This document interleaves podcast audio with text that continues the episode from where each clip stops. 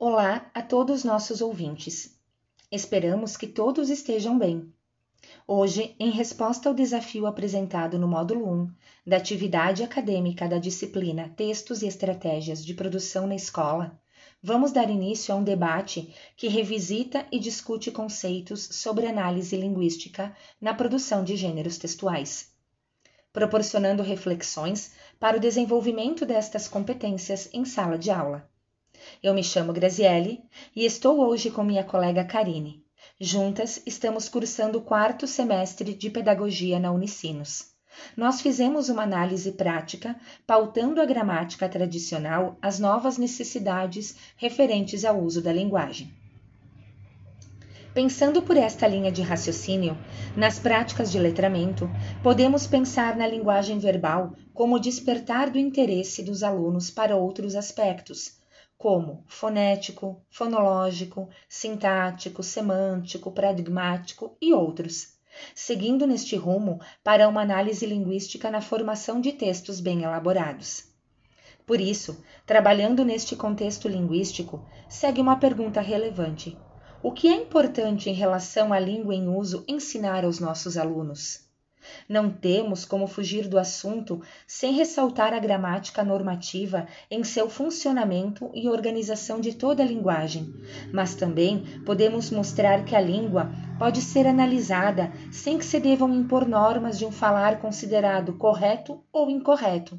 Claro que o papel da escola é ensinar a língua padrão, mas precisa proporcionar ao aluno situações diversas em que a norma culta possa ser aprendida da melhor forma, aliando a comunicação escrita com a linguagem oral. O trabalho com a oralidade tem um importante papel no processo educativo, onde o aluno pode explorar e desenvolver seu instrumento comunicativo, social e reflexivo. E com o passar do tempo, se tornarem leitores e escritores críticos e adequados para produzirem bons textos. O uso da língua propicia ao aluno saber ouvir e respeitar a opinião do próximo. Saber escutar com respeito os mais diferentes tipos de interlocutores é fundamental.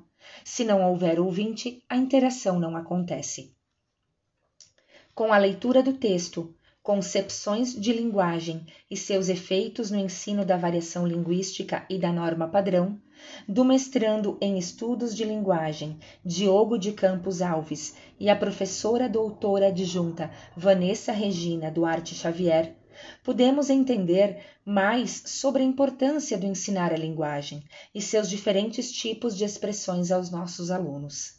Foi possível entender com esta leitura a importância de trazermos a variação linguística para dentro das salas de aula e, com isso, promover a quebra de padrões de linguagem. Afinal, nosso país é rico em variação linguística e isso também é importante na hora de aprender e ensinar sobre a linguagem.